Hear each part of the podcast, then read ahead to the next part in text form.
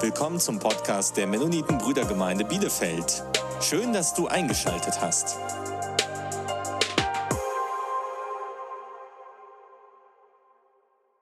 Ja, nach diesen größeren Rückblicken musste ich gerade denken an einen kleineren, kürzeren äh, Rückblick, den ich vor einem Monat gemacht habe.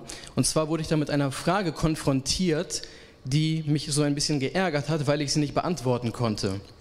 Und diese Frage lautete, was war eigentlich das Jahr 2020, die Jahreslosung?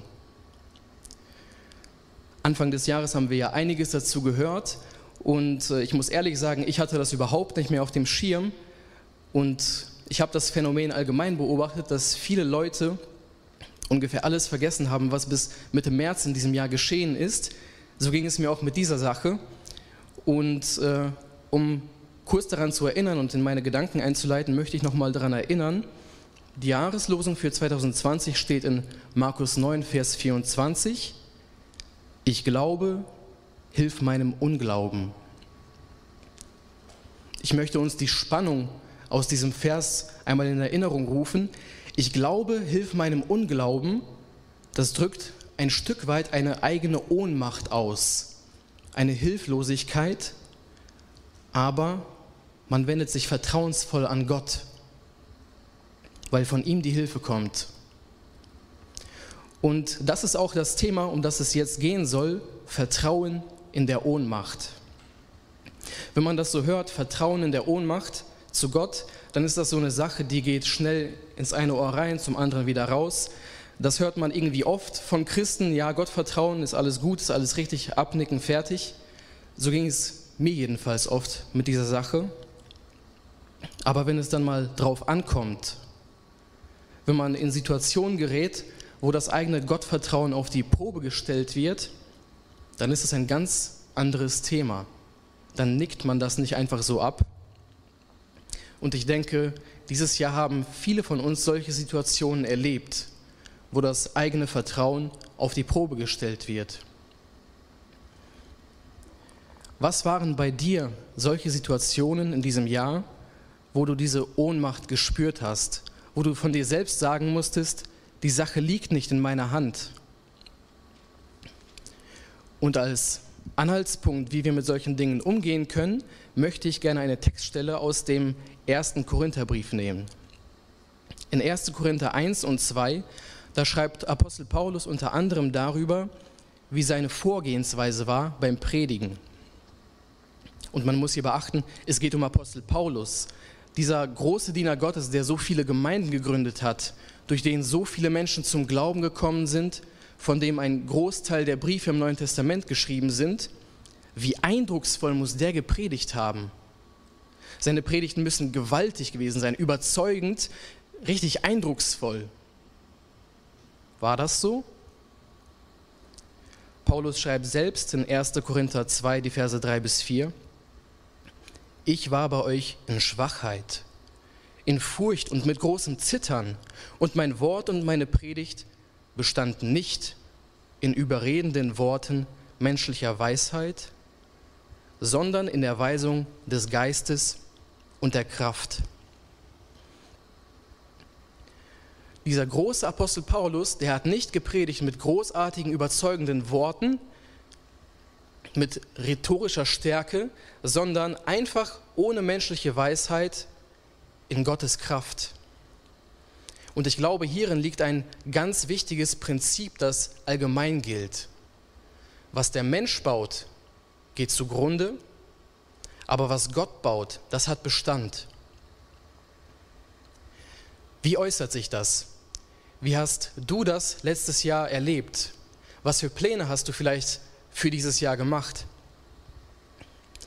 Ich selbst durfte das mit meinen Plänen am Anfang des Jahres erleben, und zwar in meinem Dienst in der Jugend. Ich hatte für die nächsten Wochen und Monate unsere Veranstaltungen zu planen, wer eingeladen wird zum Predigen, wen ich einplane, was wir so thematisch andenken wollen, äh, womit wir uns beschäftigen wollen. Und als ich dann so im Februar mir unseren Kalender angeschaut habe und geplant habe, da habe ich gesehen, also bis zu den Sommerferien haben wir schon mal volles Programm, da steht alles fest. Da ist kaum noch Luft, da kann man nicht mehr viel drum dran rumplanen, da ist nichts mehr zu ändern. Wir haben so viele gute Ideen, so viele gute Anliegen, die wir, mit denen wir uns beschäftigen wollen. Wir hatten schon manche Redner Monate im Voraus eingeplant.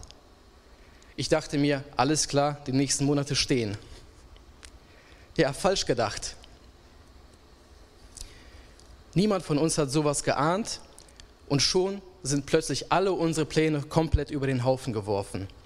Fünf Monate lang konnten wir keine Jugendveranstaltungen haben. So schnell kann es vorbei sein. Was der Mensch baut, geht zugrunde, aber was Gott baut, hat Bestand. Und auch was Gott durch Menschen baut, was Gott durch Menschen bewirkt, das hat Bestand. Wenn du am Anfang des Jahres gewusst hättest, dass dieses Jahr ein Virus die ganze Welt in Beschlag nimmt, vieles lahmlegt, dass große Veranstaltungen nicht mehr möglich sein werden, dass Menschen daran sterben werden. Was hättest du gedacht, was das für die Gemeinde bedeutet? Wie viele Menschen werden da überhaupt noch sein, die ihren Glauben weiterleben? Wie viele Menschen werden überhaupt neu zum Glauben kommen? Was geschieht mit den Spenden? Kommt jetzt die Gemeinde in finanzielle Nöte? Ich selbst wäre am Anfang des Jahres, wenn ich das gewusst hätte, von meiner menschlich rationalen Einschätzung her viel pessimistischer gewesen. Aber wenn wir jetzt so zurückblicken, einige Bilder darüber haben wir ja gerade gesehen, da sehen wir, es sind so viele Menschen neu zum Glauben gekommen. Wir haben so viele Neugetaufte im Sommer gehabt und wir haben auch Segnungen in diesem Jahr erfahren, die wir so gar nicht kannten, wegen dieser anderen Umstände. Teilweise in kleineren Gruppen gab es viel tiefere Gemeinschaft und auch wenn vieles schwierig war und auch wenn man jetzt nach vorne blickt und nicht weiß, was übermorgen ist, wenn wir so auf unser Gemeinde, Gemeindejahr 2020 zurückblicken, dann müssen wir sagen, Gott hat gewirkt. Das kam auch nicht aus dem Nichts. Es haben viele Geschwister sich hier eingesetzt, haben sich investiert mit viel Zeit und Mühe, neue Konzepte ausgearbeitet, Methoden entwickelt, wie wir jetzt vorgehen wollen. Aber das, was uns den Segen eingebracht hat, was uns Gelingen geschenkt hat, das war nicht unsere Mühe, das waren nicht unsere menschlichen Weisheiten, das war nicht unsere Anstrengung, sondern das war allein Gottes Wirken, sein Geschenk. Was Gott durch Menschen baut, hat Bestand.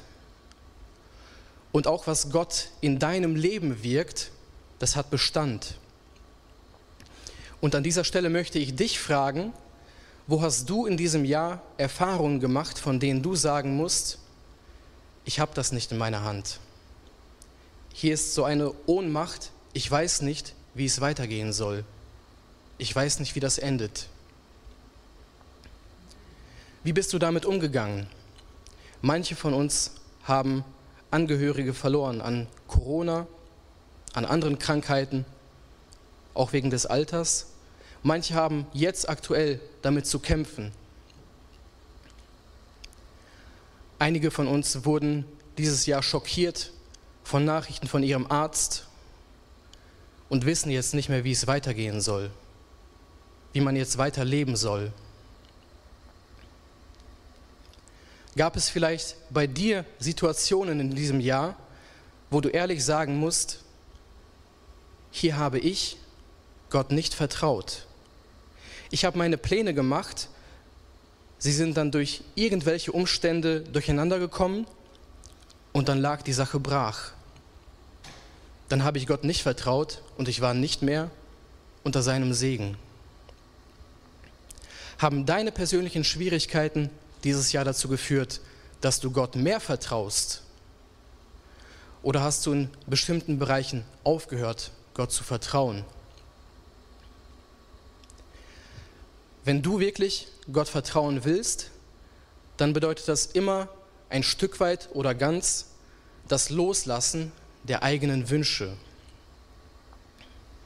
Gott vertrauen bedeutet zu beten, nicht mein Wille, sondern dein Wille geschehe. Eine kleine amüsante Weisheit, die mal ein anderer Prediger vor einiger Zeit bei uns erzählt hat, die lautet, Wenn du Gott zum Lachen bringen willst, erzähl ihm deine Pläne. Wenn du Gott zum Lachen bringen willst, erzähl ihm deine Pläne. Das haben wir in diesem Jahr vor Augen geführt bekommen, wie schon lange nicht mehr. Und du kannst diese Gelegenheit jetzt nutzen, um vielleicht Buße zu tun über solche Dinge, wo du sagen musst, ich habe in diesem Jahr Gott nicht vertraut. Ich bin meine eigenen Wege gegangen. Ich habe versucht daran festzuhalten, was ich mir wünsche. Und jetzt kannst du Vertrauen fassen zu Gott für das nächste Jahr und sagen, nicht mein Wille, sondern dein Wille geschehe. Weil er alles in seiner Hand hält und weil er es gut machen wird, wenn du ihm vertraust. Ich möchte jetzt gerne mit uns beten und du darfst persönlich gerne mitbeten für dich selbst und Gott um ein vertrauensvolles Herz bitten für dich selbst für das nächste Jahr. Herr, wir danken dir dafür, dass du derselbe bist letztes Jahr, dieses Jahr und auch nächstes Jahr.